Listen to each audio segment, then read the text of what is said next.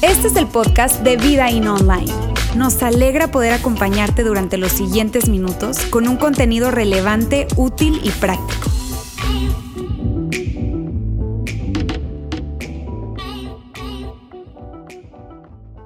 Muy bien, amigos, muy buenos días o buenas tardes ya para todos.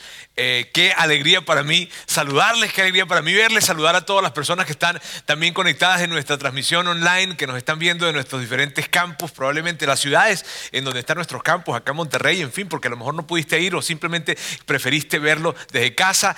Qué padre que estés conectado con nosotros. Si estás desde algún otro lugar, puedes escribir allí desde donde nos estás viendo. Y a nuestros amigos de Vertical, allá en Chile, también muchísimos saludos. Hoy, amigos, estamos empezando una nueva serie y esta serie de mala leche. Ahora, mírenme, les confieso que para mí fue muy complicado entender este término. Porque eh, yo pues no, no, tú sabes, yo no nací acá, ¿verdad? Ya soy mexicano, ¿ok? Pero, pero, no, pero no, nací, no nací acá. Y entonces, cuando me trataban de explicar qué es esto de mala leche, yo no lograba entender, se los aseguro. No lograba entender y, me explicaban y me decían esto, pero yo decía, pero es que no logro entender qué significa esto. Eh, fue los equipos, el equipo de producción tratando de, de ayudarme a entender, ¿verdad? Este fue hasta que yo pude conectarlo con un término, ¿ok? Que usamos en Venezuela, que es mala sangre. ¿Ok? Y entonces cuando... Ah, entonces mala leche es mala sangre. Ah, bueno, ahí se resolvió todo el asunto. Ahora mire, yo estoy muy emocionado con esta serie. ¿Por qué? Porque esta serie trata de relaciones. Y las relaciones son algo tan crítico. De hecho, hay algo que yo siempre digo y es lo siguiente. La vida se trata de relaciones. Todo en la vida se trata de relaciones. No importa si tú estás en los 40, en los 50, en los 60, si estás en la preparatoria, si estás en la universidad, si eres soltero, si eres casado, en fin, no importa en qué etapa de, de vida tú te encuentres, Miren bien, la vida se trata de relaciones, todo en la vida se trata de relaciones. De hecho, hay algo que nosotros decimos muchísimas veces y, y que representa lo, importante de lo que son las relaciones. De hecho, mírame, si yo te preguntara a ti, ¿puedes por favor pensar en uno de los momentos más felices de tu vida? De seguro que hay una relación en ese pensamiento. Pero si te preguntara también, ¿puedes pensar en uno de los momentos más tristes de tu vida? De seguro que también está conectado con una relación. Porque las relaciones realmente son el todo de la vida. Ahora, hay algo que nosotros decimos, te digo acá como iglesia, y que estamos convencidos de esto y que representa la importancia de las relaciones, y es lo siguiente. La calidad de nuestra vida está determinada por la calidad de nuestras relaciones. Ahora, míralo, míralo lo, lo importante de esto. La calidad de nuestra vida no está determinada por los logros, por lo que tenemos, por lo que alcanzamos, por lo que somos, no. La calidad de nuestra vida está determinada por la calidad de nuestras relaciones. Pero muchas veces nosotros sacrificamos nuestras relaciones por estar persiguiendo calidad de vida. Una calidad de vida que no alcanzaremos a tener por más de que lleguemos a adquirir muchas cosas o a lograr muchas cosas porque nuestras relaciones están sufriendo. Y la calidad de nuestra vida, y quiero repetirlo, está determinada por la calidad de nuestras relaciones. Los psicólogos hablan acerca de esto. Los psicólogos nos invitan a revisar la salud de una persona a partir de lo saludable que sean sus relaciones. Imagínate bien, muéstrame qué tan saludable tú eres a partir de qué tan saludables son tus relaciones. Y eso puede ser que a lo mejor, híjole, nos inquiete un poco, ¿cierto? Pero es una gran realidad. La realidad de que las relaciones representan la salud de nuestra vida. Entonces cuando yo quiero, y de hecho, para los solteros acá, ¿cuántos solteros hay acá? A ver, levanten las manos sin vergüenza. ¿Está bien? Ok, muy bien. Miren bien, un tip que les quiero dar a todos ustedes es, cuando vayan a encontrarse con ese compañero o esa compañera romántica, vean cómo están sus relaciones. Porque las relaciones van a dejar en evidencia qué tan saludable es esta persona. Ahora, yo, yo, y así como les digo esto, también debo decirles otra cosa que ustedes ya saben y ustedes ya saben porque todos ustedes tienen relaciones. Y cuando hablo de relaciones no me refiero a relaciones románticas meramente, me refiero a relaciones de cualquier eh, eh, color o de cualquier índole, me refiero a relaciones profesionales, relaciones de amistad, relaciones de cualquier, de cualquier orden. Miren bien, les digo, como les digo esto, también les debo decir lo siguiente. las relaciones son complicadas y ustedes lo entienden porque ustedes tienen relaciones.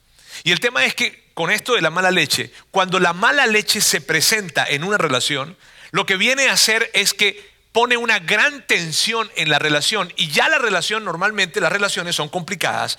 Ahora, cuando se presentan estas malas actitudes, ¿verdad? Esta mala sangre, esta mala onda dentro de una relación, hace que la relación se complique más, se coloca en tensión y algo sucede. Algo viene a robarle a la relación y, y esto es muy importante. Lo que sucede cuando esas malas actitudes, esa mala onda, esa mala sangre, esa mala leche se presenta en las relaciones, es que viene a robarle la paz a las relaciones. Y mira bien, que te digo, es muy importante. Al robarle la paz a nuestras relaciones, le roba la paz a nuestra vida. Hay paz en nuestra vida como paz haya en nuestras relaciones. Y esto es importantísimo entenderlo. ¿Por qué? Porque si hay algo que tú y yo queremos, es paz. Mira, puede ser que tú no tengas muchas cosas, puede ser que te esté faltando algo, puede ser que inclusive estés pasando por momentos muy complicados en tu vida, pero tú quieres paz. Todos queremos paz. Cuando tú puedes tener paz y atravesar los momentos, puedes atravesar momentos muy complicados de la vida. El asunto es este, que cuando no hay paz en tus relaciones, es muy complicado que haya paz en tu vida.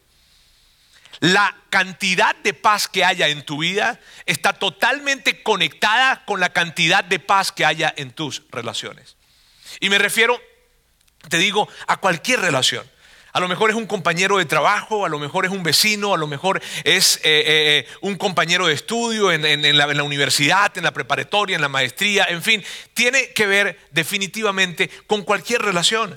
Y a lo mejor inclusive es ese compañero de trabajo que siempre llega a la oficina con los tacos de chicharrón y, toda la, la, oficina la impregna con ese olor de los tacos. ¿Está bien? Y tú, híjole, te saca de onda esa cosa. O, típico que nos pasa que de repente alguien siempre tiende a escuchar los mensajes de, que le dejan en su, celular y los coloca, no, no, no, les sucede que los colocan en altavoz, no, los, no pueden escucharlos ellos acá, sino los que tienen que colocarlo en altavoz. Y todos los que estamos alrededor tenemos que escuchar el mensaje, ¿verdad? Esas actitudes que probablemente son actitudes de mala leche que te digo, muchas de esas actitudes ni siquiera se hacen conscientemente, como veíamos en el video. Está bien, ella ni siquiera se daba cuenta que ella dejaba la crema dental derramada por todas partes. Esas actitudes de mala, de leche muchas veces ni siquiera son intencionales, pero llegan para robarse la paz de nuestras relaciones. Puede que tal vez sea, eh, sí, eh, te digo, ese amigo o esa persona que, sus comentarios son, híjole, te sacan tanto de onda ese tipo de comentarios que hace, porque es ese tipo de persona que primero no te escucha o que siempre tiene algo mejor que decir que tú. Y si tú llegas y hablas y dices algo, esa persona siempre tiene algo mejor que decir, siempre fue a un mejor lugar, siempre conoció a una mejor persona, siempre tiene algo mejor. O no te escucha, o, siempre, o simplemente esa persona que quiere ser el centro de atención de una conversación y queda claro, es evidente que quiere ser el centro de atención y a ti eso te irrita tanto o nos irrita tanto. O a lo mejor es un, un familiar. Ese familiar que cuando hay las reuniones familiares y tú estás pensando en ir a esa reunión familiar, tú dices, ah, y empiezas a pensar, va a ir fulanito, va a ir él, va a ir ella, y, empieza ya una inquietud por dentro. Y algo que debería ser padre, como una reunión familiar, se convierte en una gran tensión para ti. ¿Por qué? Porque hay una situación en las relaciones, porque hay una mala leche presente en esa relación. Y hay algo, mírame, una de las cosas más importantes que te voy a decir el día de hoy es lo siguiente. Si tú tienes una relación que es caracterizada por esto de la mala leche, tú, y yo necesitamos saber esto y necesitas saber esto. Puedes tener paz en cuanto a esa relación, aun cuando nunca haya paz en la relación. Y, y te lo voy a volver a decir. Tú puedes tener paz en cuanto a esa relación, aun cuando no haya paz en la relación. Y eso es muy importante. ¿Por qué? Porque entonces hace posible que experimentemos paz en nuestra vida, aun cuando no hay paz en la relación. Pero ¿cómo es eso? Y eso es lo que vamos a estar hablando el día de hoy. Ahora, ¿de dónde nosotros tomamos esa idea? ¿De dónde tomé esa idea? Esa idea la tomamos del apóstol Pablo. El apóstol Pablo habla acerca de esto. El famosísimo apóstol Pablo, ese escritor prolífico del primer siglo que escribió más de la mitad del Nuevo Testamento, un hombre brillante, un hombre inteligente, con una mirada, una agudeza, una interpretación de la vida sumamente amplia. Es, fascinante leer las cartas de Pablo. Y Pablo escribe acerca de esto. Ahora, antes de, abordar lo que Pablo escribe, quiero decirte algo, quiero decirte dos cosas. Uno es, si tú eres una persona que no crees en Dios o, o no te consideras un seguidor de Jesús, cristiano, católico, tienes dudas, en fin, y tal vez tú te preguntes, ¿será que esto aplica? para mí, te digo algo, esto sí funciona. No, no, no, de hecho, puede que no creas en Dios, pero si tú tomas esto que Pablo nos está entregando, va a funcionar para ti. Claro que sí. Y por otra parte es, si tú tienes una relación que está cargada de mala leche, está cargada de mala sangre, ¿ok? Eh, eh, y, discúlpeme si digo mala sangre, pero tengo que decirlo para poder reconectar con lo que se trata. ¿Está bien? Ahora, miren bien, eh, si, tienes una relación que, está así cargada, cargada de esa mala onda, de esas malas actitudes, esto va a funcionar. Y si tienes una relación que no, que simplemente se presentan eventualmente ese tipo de actitudes, ese tipo de características, esto va a funcionar. ¿Ok? Esto funciona en cualquiera de las relaciones en las que nosotros estemos. Ahora vamos a ver entonces lo que Pablo nos dice. ¿Ok? Vamos a ver acá. Y dice así, vivan en paz con todos. Ahora, esta es la declaración de Pablo. Vivan en paz con todos. Y yo no sé, porque probablemente tú lees esto que Pablo está diciendo y tú dices, híjole Pablo, Pablo, tú no, tú no tienes la suegra que tengo yo. O, porque Pablo, Pablo a lo mejor, tú, tú lees esto y dices, aquí, aquí Pablo se fue de onda. O sea, Pablo fue quiso abarcar demasiado probablemente cuando dijo vivan en paz con todos. Pablito hubiese dicho probablemente vivan en paz con muchos, pero con todos. O sea, vivir en paz. Yo no sé si te pasa a ti cuando yo leo esta declaración y cuando yo leo la declaración de Pablo, que la he leído varias veces, vivan en paz con todos, yo digo, órale, siento como si se me colocaran unos 4 o 5 kilos de cemento aquí encima de la, de la espalda, o 5, no, probablemente 20, 100, no sé, pero dice, vivan en paz con todos. Y tú dices, no, no, Pablo. Lo que pasa es que Pablo no conoce otra cosa. O sea, este Pablo no, lo que pasa es que Pablo era un santo. Este, o, no sé, o tal vez yo no sé qué puedas pensar tú eh, de, esto, pero cuando leemos esa declaración, vivan en paz con todos, se me hace tan grande y se nos puede hacer tan grande esta declaración, pero con todos, Pablo, con todos, vivir en paz con todos. ¿Ah? Mírame, cuando nosotros entendemos quién es quien dice esa declaración, esta declaración toma más fuerza. Fíjense bien. Cuando nosotros podemos entender quién es la persona que está hablando esto, cuando nosotros sabemos quién es Pablo, entonces la declaración de Pablo toma muchísimo más fuerza para nosotros. Pablo, Pablo en un inicio fue ese perseguidor de la iglesia ese perseguidor acérrimo de los cristianos del primer siglo que los perseguía para apresarlos, para torturarlos, inclusive para aprobar su ejecución. Ese era Pablo. Y Pablo era un hombre que estaba definitivamente cargado de malas actitudes, de mala onda, de mala leche en contra de los cristianos del primer siglo. Ese era Pablo. Pablo fue ese hombre. Algo sucedió en su vida y entonces Pablo hay un cambio en su vida y se convierte en el principal promotor de la fe cristiana en el primer siglo. Entonces fíjense bien, Pablo estuvo de ambos lados. Pablo estuvo en ese lado en el que él era el que representaba las malas actitudes y la mala onda en persecución de los cristianos, pero también estuvo del otro lado en el que él fue víctima de la mala leche, la mala onda, las malas actitudes de las otras personas. Entonces imagínense, en el tiempo en que Pablo fue un perseguidor, cuando él cambia de bando, estos que eran sus amigos se convirtieron en sus enemigos. Y cuando Pablo llega, imagínate la onda, o sea, imagínate eso. O sea, ¿qué, pudo haber, ¿qué pudo haber pasado en esa situación? Pablo siendo un perseguidor ahora se convierte en un promotor. Los que estaban acá le dicen, ¿qué onda contigo, Pablo? Pues ahora te vamos a perseguir también a ti y vamos a ser duros persiguiéndote. Y cuando él llega, cuando Pablo llega a este otro grupo a, hacer, a convertirse en un seguidor de Jesús, ¿qué crees tú que pasó? Que todas las personas que eran seguidores de Jesús desconfiaban de Pablo. Cuando Pablo llegaba decía, no, él tal vez está haciéndose pasar por un seguidor de Jesús para, para apresarnos a nosotros. Le llevó años a Pablo demostrar que realmente él estaba convencido de que Jesús era el Mesías. Entonces Pablo estaba en una, estuvo en ambos lados, estuvo de un lado de la, de la, de la, moneda y del otro lado también. Pablo estaba, eh, eh, experimentó a plenitud esto de las relaciones y la tensión. ¿Te puedes imaginar este asunto? Ahora, hubo gente, hubo gente, familiares de personas que Pablo apresó familiares de, personas que Pablo fue partícipe de las sus torturas, inclusive de sus ejecuciones. Y estas familias ahora estaban conviviendo con él. De alguna manera, tal vez hubo algo que se mantuvo con ellos contra Pablo. Y aunque Pablo llegó a ser un seguidor de Jesús, estas familias probablemente no terminaron de abrir sus brazos por completos para Pablo. Eso pudo muy fácilmente pasar.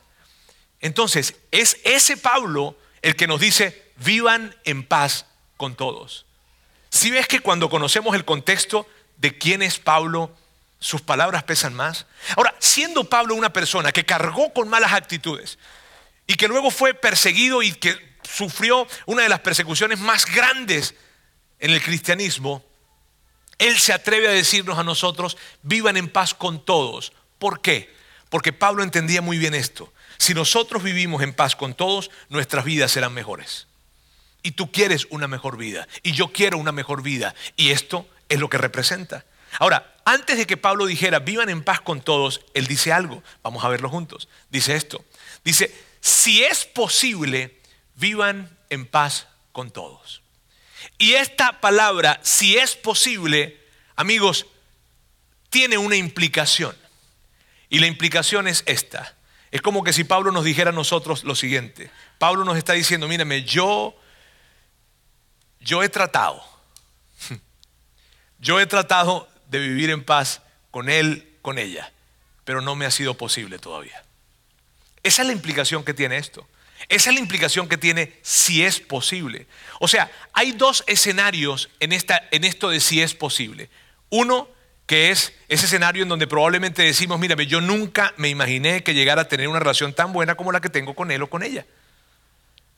Pero el otro lado del escenario es, Sabes, yo he tratado, pero no me ha sido posible. Y por más de que he intentado, yo no he sido, no, no, no, no he logrado tener esa buena relación. Esos son los dos escenarios. Y Pablo, mírame, Pablo estuvo en esos dos escenarios. Pablo estuvo en el escenario en el, que él, en el que él pudo lograr una buena y una relación saludable, pero por otra parte también Pablo estuvo en ese tipo de relación en la que él intentó, pero no logró tener una relación saludable. Ahora, el gran asunto a entender aquí, amigos, es el siguiente. El gran asunto a entender es este. La búsqueda de la paz, aún sin la promesa de la paz, no es una búsqueda en vano. Porque puede que tú me digas, amigo, ok Roberto, quiere decir que si yo entonces me acerco y trato de alguna manera de buscar la paz en esta relación que ha sido tan difícil para mí, que puede ser con el amigo, con el vecino, con, el, con quien sea, ok, y, y hay una promesa, hay una garantía de que si yo me muevo en dirección hacia allá, entonces la relación va a estar en paz y voy a lograr paz en la relación. No, no hay esa promesa. No hay esa promesa. Pero, pero, lo importante a destacar acá es justamente esto, la búsqueda de la paz, aún sin la promesa de la paz, no es una búsqueda en vano. ¿Sabes? Porque muchas veces, de alguna manera, tú y yo podemos llegar a decir, no, es una pérdida de tiempo. No, yo no voy a, mírame, ¿sabes que Yo no voy a buscar la paz con esa relación.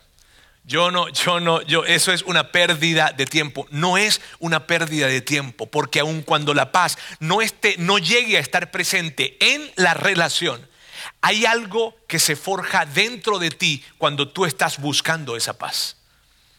Hay algo que sucede dentro de ti cuando tú estás buscando esa paz. Te estás convirtiendo en alguien. Algo en tu carácter está sucediendo cuando estás buscando esa paz en esa relación.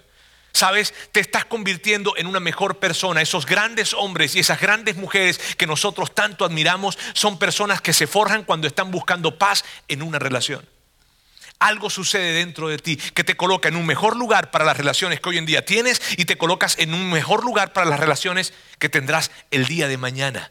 Pero cuando tú estás procurando la paz en una relación, algo sucede dentro de ti y además estás y vas a poder lograr la paz aun cuando no haya paz en la relación. Vas a poder tener paz en tu vida aun cuando no haya paz en esa relación en específico. Entonces no es una pérdida de tiempo. Ahora, yo quiero ahora que vayamos al texto completo que Pablo escribió, porque les estoy mostrando, si ven, les estoy mostrando el texto como por partes, vivan en paz con todos, si es posible, en fin. Ahora quiero que leamos el texto completo tal cual como Pablo lo escribió. Y este es, si es posible, y en cuanto dependa de ustedes, vivan en paz con todos. ¿Qué representa esto?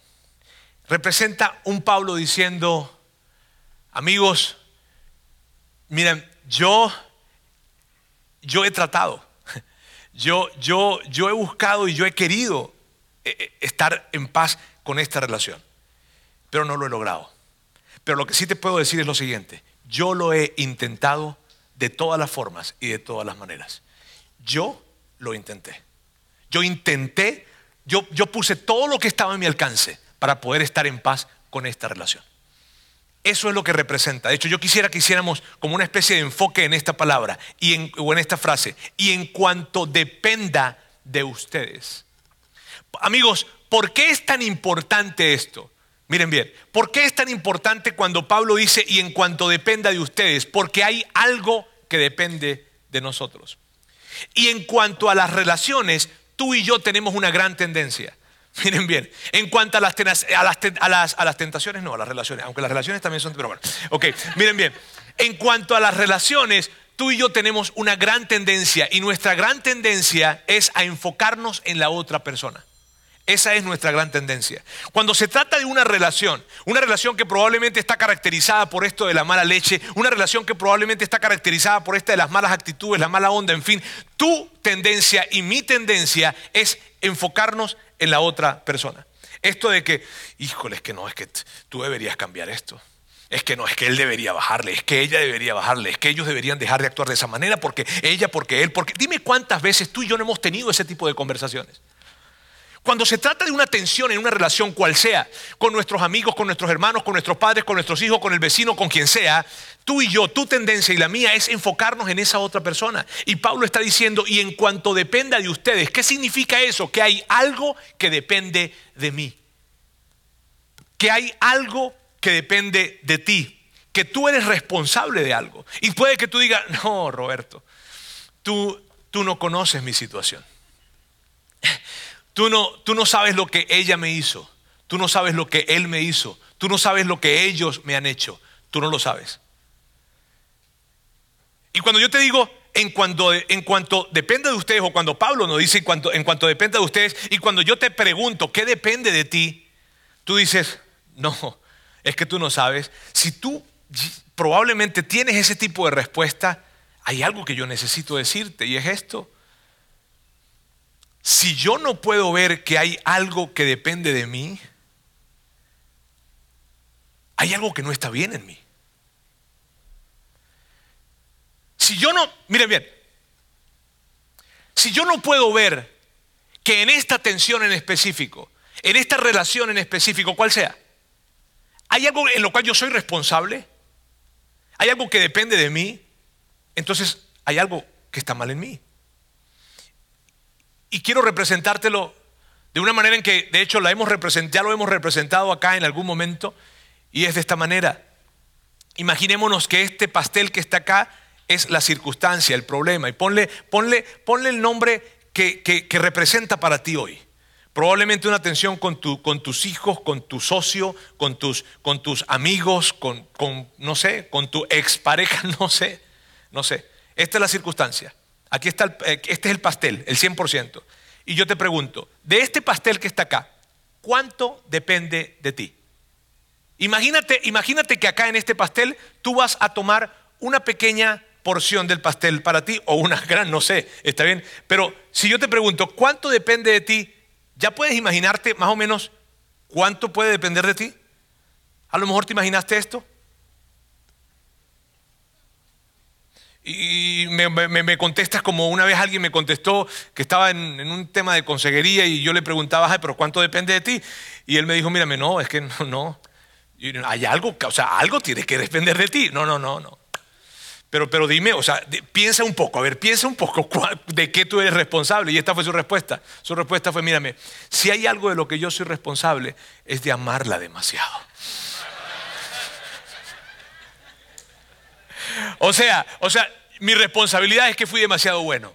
No, ahora, si tú probablemente eres un poco más honesto, no contestas esto, sino contestas esto otro. Probablemente esta es tu responsabilidad. Y esto depende de ti. Pero amigos, lo que quiero decirte es esto. Cada uno de nosotros tiene hoy en día muy probablemente una relación en la que hay un poquito de mala leche o una gran cantidad de mala leche. ¿Ok? Y la pregunta que tenemos que hacernos en esa relación es esta. ¿Qué depende de ti? ¿Qué depende de ti? ¿Cuál es tu responsabilidad en eso? Fue algo que yo dije, bueno, sí, fue la forma en como lo dije, no tuve que reaccionar de esa manera. Él tuvo su onda, pero bueno, ella tuvo su onda, pero bueno, yo no tuve que haber reaccionado. No sé, ¿qué depende de ti? Amigos, miren bien, y esta pregunta, ¿qué depende de ti? Es como un camino que nosotros tenemos que recorrer. ¿Sabes? Hacernos esa pregunta de qué depende de ti. Cada vez que tú y yo nos hacemos la pregunta, ¿qué depende de ti? Es una invitación a recorrer un camino. A recorrer un camino. Y, y una pregunta que yo le agregaría a esta pregunta, ¿qué depende de ti? Sería la siguiente. ¿Puedes ir más lejos? O sea, yo entiendo que probablemente hayas recorrido algo de camino. Yo entiendo que probablemente hayas, no sé, tú hayas sido la persona que, que, tomó o que tenga que tomar el primer paso. No, Roberto, pero es que el que me ofendió o el que, el que me hirió o el que traicionó o el que, o el que arruinó o el que echó a perder el asunto o el que fue él, fue ella, fueron ellos. Pero, ¿tú podrías dar un primer paso? ¿Qué depende de ti? O tal vez tú digas, no, Roberto, yo he dado ya muchos pasos. He dado cinco, seis, siete. Ella, ella ya he dado demasiados pasos. ¿Hasta cuándo es suficiente? O sea, ¿hasta cuándo ya yo no debería seguir dando pasos? Y es una buena pregunta, que no te la voy a contestar hoy. Que tiene que seguir viniendo la serie porque vamos a hablar acá de eso. Vamos a hablar de límites en las próximas semanas. Pero por ahora yo quiero que nos quedemos con estas preguntas. ¿Qué depende de ti? Y en cuanto a esa pregunta pudiese decirte, ¿puedes ir más lejos? ¿Puedes caminar un poco más?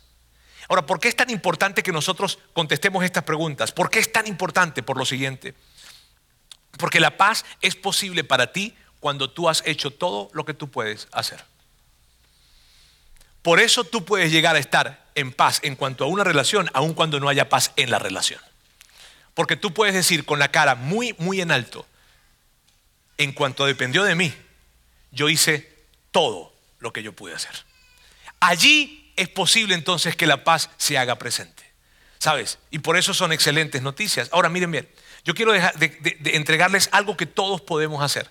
Y algo que todos podemos hacer independientemente de, qué, de cuál sea la relación o cómo esté la relación. Porque la relación, las relaciones pueden estar de diferentes formas y pueden verse tal vez de esta manera, puede verse de esta forma, de esta manera, de esta forma. Muy bien aquí está yo, aquí estás tú, ¿verdad? Y puede que nuestra relación esté en una línea abierta de comunicación, donde hay respeto, en donde hay una buena, una buena eh, eh, interacción, en donde sí se presentan probablemente algún tipo de, de, situaciones, pero las resolvemos con facilidad, no nos herimos, no nos sentimos, no caemos con eso, no nos quedamos ahí pensando y no, no, no, no, hay una buena línea o no.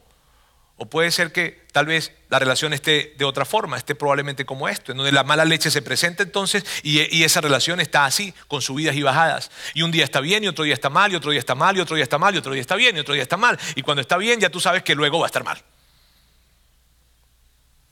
O no, o puede que esté de esta otra forma y una relación se vea más bien como un camino sinuoso ¿Sabes? Ese tipo de relaciones que son complicadas, así las llamamos, relaciones complicadas, que tú no sabes cómo está la persona hoy en día porque se, despierta de diferente humor cada día.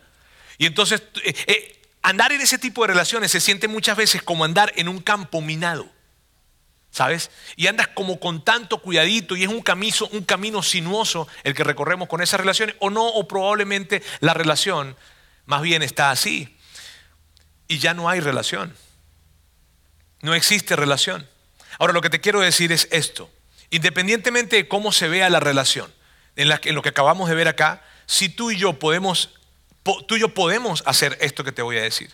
Y hacerlo, híjole, es otra cosa. ¿A qué te refieres, Roberto? A esta palabra. Me refiero a empatía. Amigos, yo no podría exagerar en lo que la, empatía hace en una relación.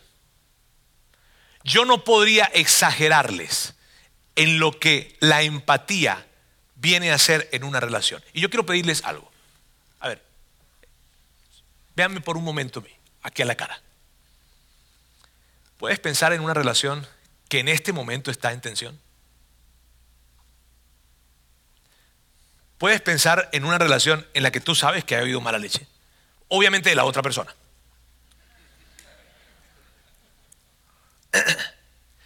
La empatía va a hacer toda la diferencia. Toda la diferencia. Amigos, la empatía no se trata de tratar de entender a la otra persona.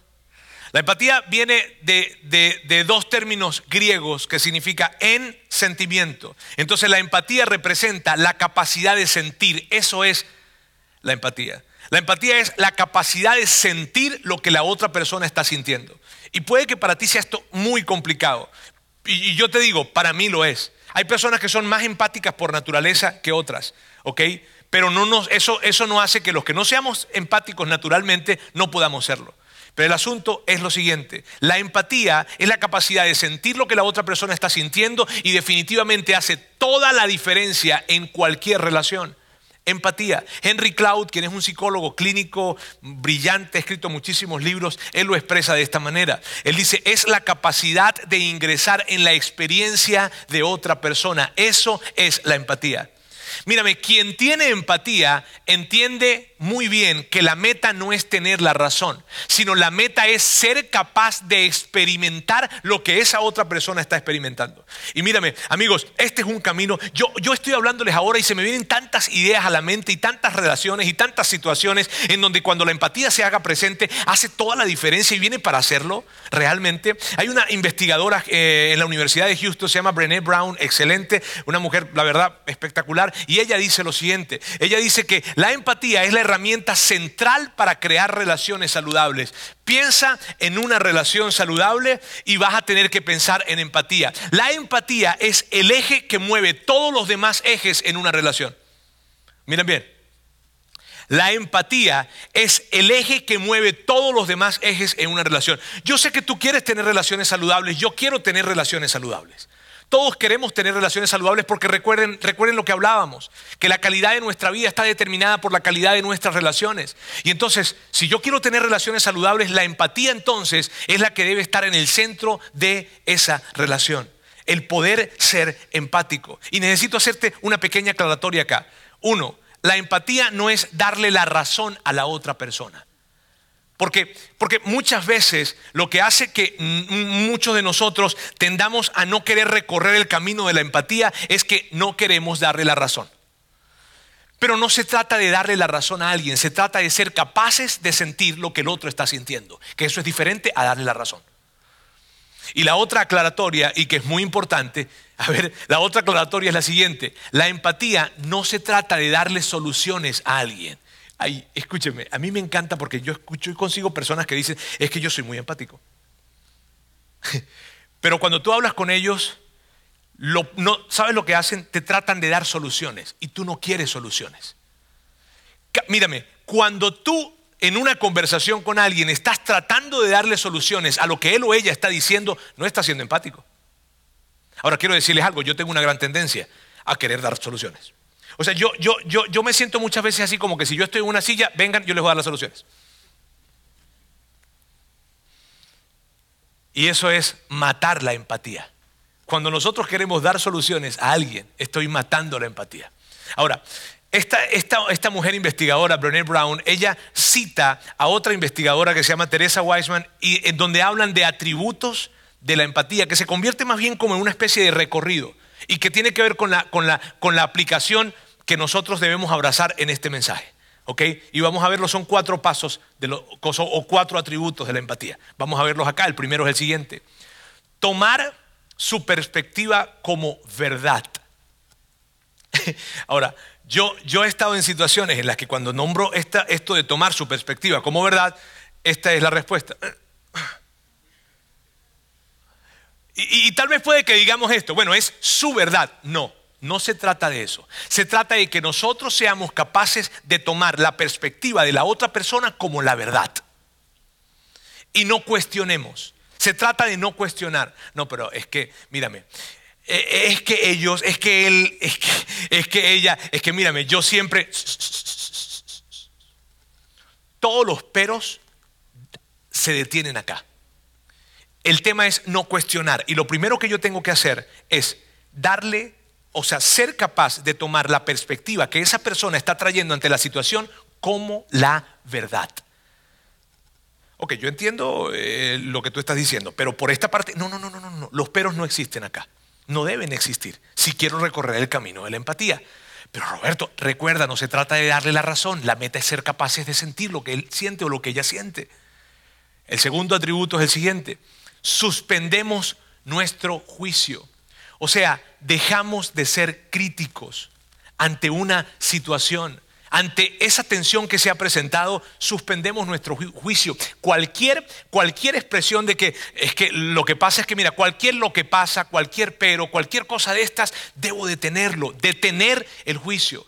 Porque si yo recorro el camino del juicio, si yo soy capaz de decir, mírame, eh, ok, yo entiendo que esa es su verdad y está bien, lo tomo como una verdad. El asunto es que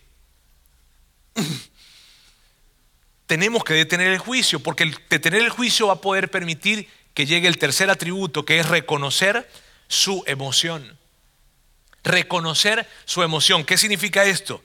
Que yo soy capaz de decir acerca de esa otra persona, él está enojado, ella está triste, él está decepcionado, ella se encuentra de esta manera. Reconocer su emoción. Y luego, y por último, comunicar mi comprensión de su emoción. ¿Cómo, cómo, qué, qué, qué, significa esto? Significa hablar, hablarle a esa persona, hablarle a esa persona y decirle algo como esto. Entonces, lo que tú me estás diciendo es que, y, lo que estoy entendiendo, es que te sentiste traicionado por eso. Viste una injusticia en esto y definitivamente lo fue para ti y por eso estás tan triste, por eso estás tan enojado, por eso estás de esta manera. Sí, ok, háblame un poco más de eso. Quisiera entender más. Eso es comunicar comprensión de su emoción. Hablar con esa persona. Amigos, la empatía es tan increíble porque la empatía va más allá de reconocer algo. La, la, empatía no tiene que ver con entender lo que alguien siente, sino es sentir lo que alguien siente es tan, esta, esta mujer, Brené Brown, lo representa de esta manera. Es como que si tú fueras en la vía y de repente ves a alguien en un hueco, que está allí metido en un hueco, y, híjole, lo, ves en el hueco y, de repente, ¿cómo, haces? de hecho, ella diferencia compasión de empatía. Dice, la compasión sería esta, la compasión sería ver a esa persona y agarrar probablemente un sándwich o una cuerda o algo y lanzársela. Eso es compasión. Pero empatía es meterme en el hueco con esa persona. Empatía va más allá de reconocer algo. Señores, quiero decirles algo. El tema de la empatía hace toda la diferencia en una relación. Si tú me preguntaras a mí, Roberto, ¿qué podría hacer la, la diferencia en una relación?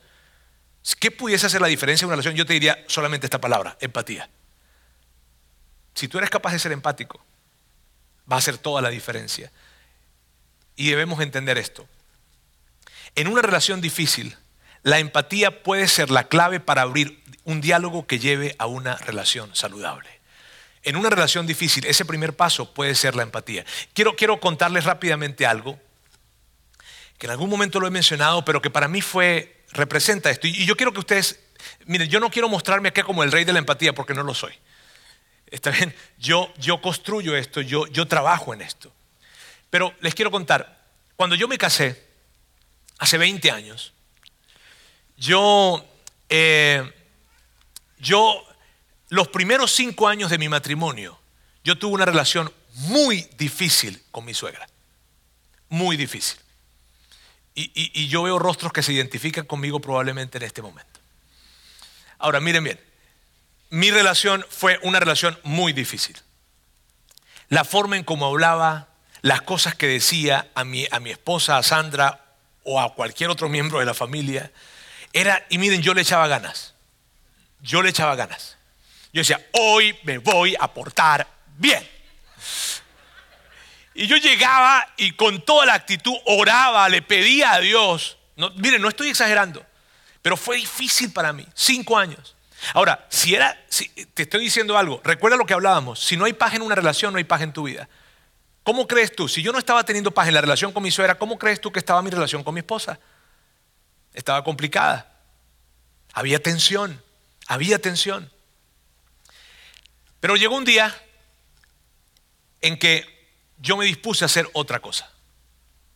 Salimos de viaje y fuimos a Portugal. Ella nació en Portugal. Llegamos a Portugal y estando en Portugal, eh, yo dije, yo, yo no, esto no puede seguir. O sea, yo voy a pasar aquí un mes. O sea, en el mismo apartamento. O sea, yo tengo que hacer algo. Porque imagínense, me iba a arruinar mis vacaciones. Yo muy, noble, ¿verdad? Este, ahora, total de que amigos, yo empecé a hablar con ella y le dije, Antonita, yo quiero saber, ¿dónde vivía usted? Ah, mañana vamos a ir. Entonces me llevó y me mostró las calles en donde ella vivía, donde recorría, el perrito que tenían, y empecé a escucharla. Y un, y un día, y yo empecé a decirle, Antonita, hábleme de su mamá. Y Antonita me dijo, mañana vamos a verla. Y al día siguiente fuimos a un hospital psiquiátrico a ver a su mamá. Y yo le pregunté, Antonieta, ¿cuánto tiempo tiene su mamá acá? Y ella me decía, mi mamá, yo nunca la vi en otro contexto. Mi mamá tiene más de 30, 40 años en este hospital. Y yo, ahora, cuando ella me hablaba eso, yo le decía, yo le pregunté, Antonieta, ¿y cómo se ha sentido usted con esto? Y ahí no hubo respuesta porque sus ojos se llenaron de lágrimas. Y si les soy honesto, los míos también.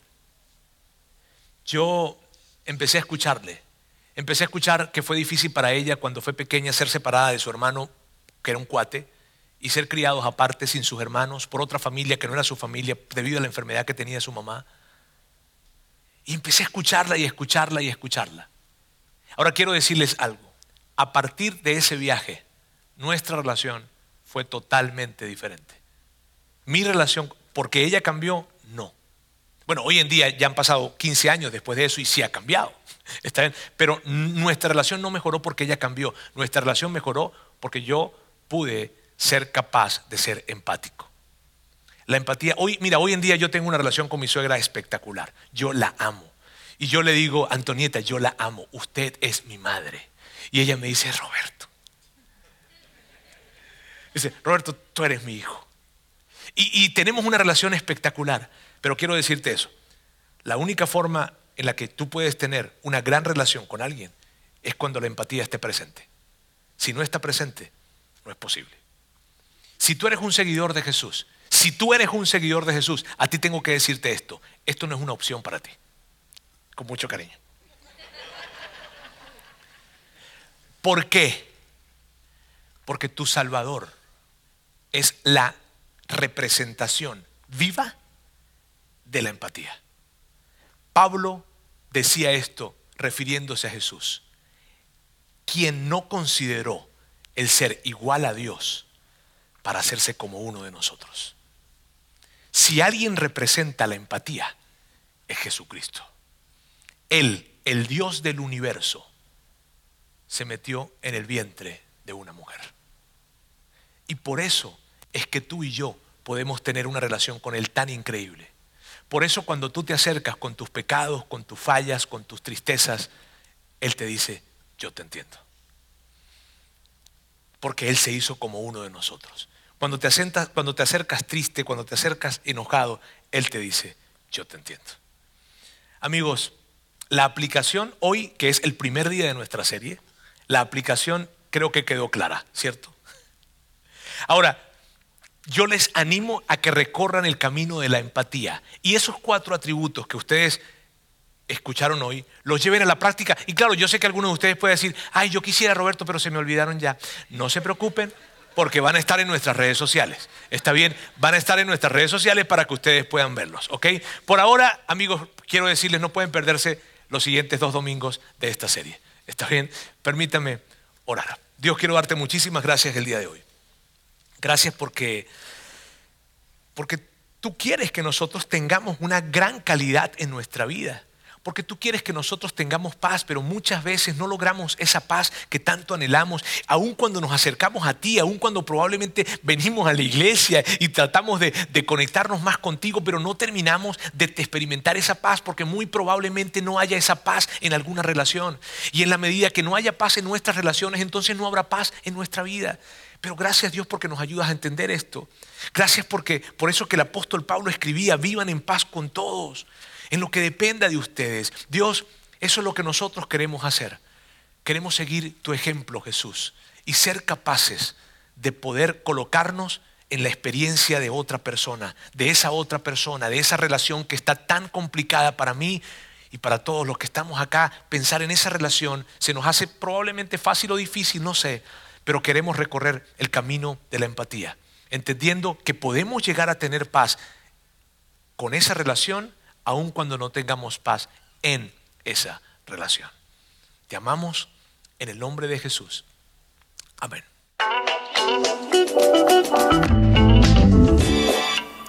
Sigue conectado a los contenidos de Vida In Online a través de nuestro sitio web y de las redes sociales. Muy pronto estaremos de vuelta con un nuevo episodio.